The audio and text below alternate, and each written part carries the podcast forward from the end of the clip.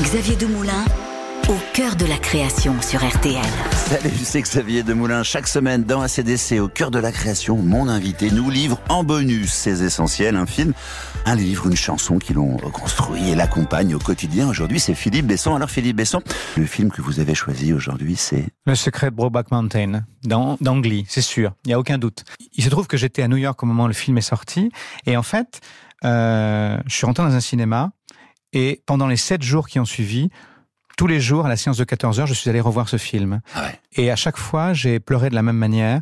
Si on le sait, une histoire dans le Wyoming de cow-boys qui euh, gardent des, euh, des moutons et qui vont euh, tomber amoureux l'un de l'autre. Et en même temps, c'est un amour impossible parce que l'Amérique des années 60 et qu'ils sont, ils sont destinés à une autre vie que celle-ci. Ils doivent se marier, faire des enfants.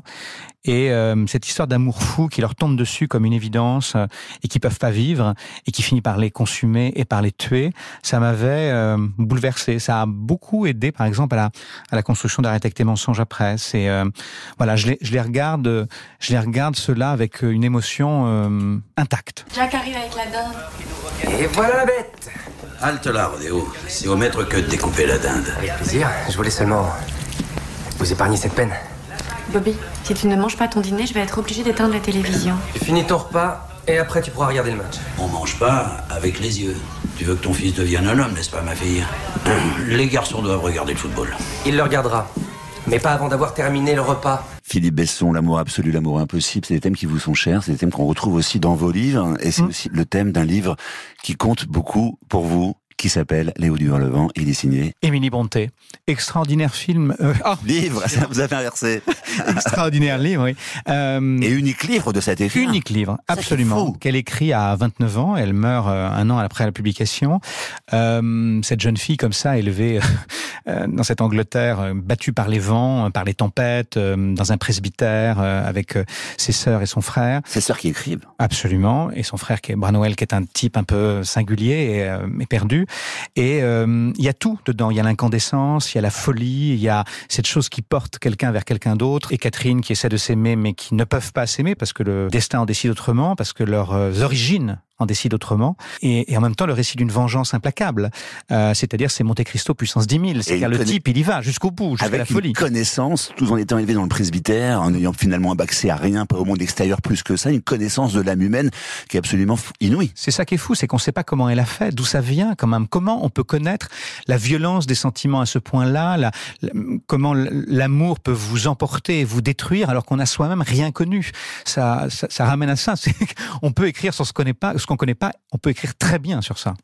Et alors maintenant, une musique, un disque, vous avez choisi. Le bonheur de peu qui ne se sauve que le ciel azuré. Vire au mauve, penser ou passer Et ce qui est fascinant, c'est que dans tous les goûts, euh, dans tout ce que vous avez choisi, y compris cette musique, je vous retrouve. je retrouve vos livres. Le fuir le bonheur de peur qu'il ne se sauve, c'est un thème très Philippe, très très de Philippe Besson aussi. Oui. Et, et- et ça, c'est c'est comme si le cinéma, la littérature, la culture en général avait une influence majeure aussi sur votre sur votre façon de de vivre, bien sûr, mais d'écrire aussi. Donc, Oui, ben on est fabriqué par les chansons les- qu'on entend, les films qu'on voit, les livres qu'on lit, et, et celle-là en particulier, parce qu'il y a cette idée qu'effectivement, on est brûlé par, euh, par le bonheur, et que si on veut pas être brûlé, il faut peut-être se tenir un peu à l'écart. J'aime bien cette idée de l'incandescence, encore une fois, et, euh, et cette idée de- d'essayer de se protéger de manière totalement illusoire.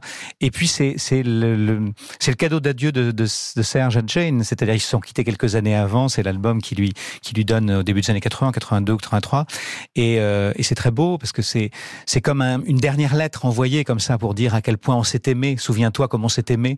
Et elle chante ça avec une avec une euh, fragilité merveilleuse. Euh, je crois que Charlotte avait dit c'est la plus belle chanson que mon père a écrite pour ma mère. c'est beau. Et aujourd'hui, Philippe Besson n'a plus peur du bonheur. C'est ça la bonne nouvelle. Merci beaucoup, Philippe Besson, d'avoir été avec nous pour ces essentiels aussi. N'hésitez pas à vous abonner, à me laisser un commentaire, à parler de ce podcast autour de vous. Retrouvez tous les épisodes sur RTL.fr, l'application RTL et toutes les plateformes partenaires. À très vite.